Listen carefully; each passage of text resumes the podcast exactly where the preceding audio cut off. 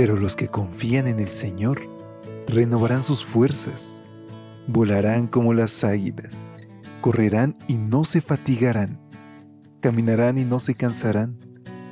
Mantengamos pues firme la esperanza que profesamos, porque fiel es el que hizo la promesa.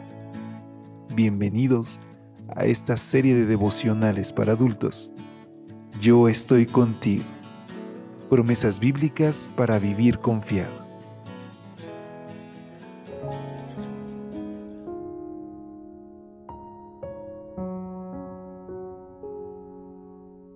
Hola, ¿qué tal? Muy buen día. Es 25 de diciembre por la gracia de Dios. ¿Cómo te encuentras? ¿Estás descansando? ¿Te tocó trabajar? Sea cual sea la situación en la que estés viviendo, hoy recuerda que nuestro Dios merece el primer y el mejor lugar de nuestra vida.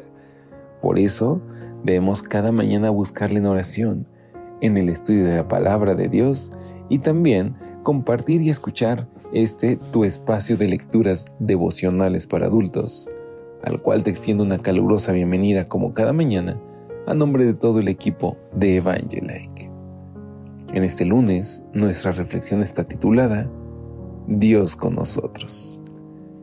Mateo 1.23 nos dice, Una virgen concebirá y dará a luz un hijo, y le pondrás por nombre Emanuel, que significa Dios con nosotros. Soren Kierkegaard escribió un breve relato que ilustra muy bien lo que el Evangelio quiere transmitir cuando dice que Dios está con nosotros. Kierkegaard cuenta que un rey estaba muy enamorado de una joven humilde que vivía en una pequeña y pobre aldea de su reino. Un día, el rey decidió declararle su amor a la plebeya, llevarla al palacio y ataviarla con vestidos preciosos y joyas finas. Pero cuando ya estaba a punto de poner en marcha su plan, pensó para sí, ¿y ella me amaría? Llevarla al palacio mediante el uso de la fuerza no garantizaba que la joven llegara a amarlo. Luego pensó que lo mejor sería llegar a la aldea montado en un regio caballo rodeado de la imponente guardia real. La joven se sentiría aplastada por semejante manifestación de gloria y entonces él la tomaría, la convertiría en su amante y la haría una igual a él. ¿Pero ella me amaría? se preguntó una vez más. Finalmente, el rey escogió una tercera opción. En esta opción no elevaría a la doncella, pero tampoco la aplastaría. Más bien, escogió descender él a la esfera de la muchacha. Se vistió como si fuera un sencillo campesino y adquirió una identidad distinta a la gloria que le rodeaba en el palacio. Renunció a su trono para ganarse el amor de la persona amada. Comparación tan adecuada respecto a lo que el Rey del Cielo hizo por nosotros en su encarnación.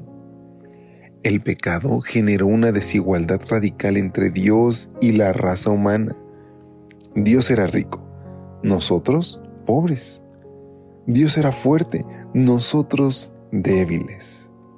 Dios era rey y nosotros plebeyos. ¿Qué podría hacer el Creador para recuperar el amor de sus criaturas?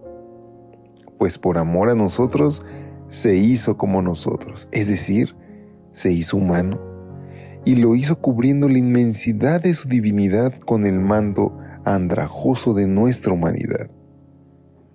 Él se hizo Dios con nosotros. A Dios con nosotros lo podemos encontrar al visitar a los enfermos, al consolar a los presos, al compartir con el que tiene necesidad. Jesús encuentra donde están los que necesitan a un Dios cercano a sus problemas y carencias.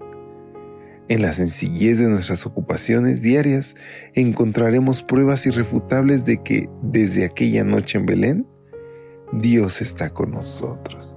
Y esa es una realidad vigente para ti y para mí. Por eso no tardes más. Acéptale en tu corazón y permite que Dios esté presente en cada actividad y en cada decisión que hoy tomes. Únete conmigo en esta oración. Querido Dios, Gracias Señor, porque eres un Dios presente, un Dios que nos ama, un Dios que no nos olvida. Y gracias Señor, porque estás dispuesto a trabajar en nosotros para salvarnos. Hoy te rogamos que actúes conforme a tu voluntad, pues entregamos todo en el nombre de Jesús. Amén. Pasa un lindo día. Hasta pronto. Gracias por acompañarnos. Te esperamos mañana. Te recordamos que nos encontramos en redes sociales. Estamos en Facebook, Twitter e Instagram como Ministerio Evangelite. Y también puedes visitar nuestro sitio web www.evangelite.com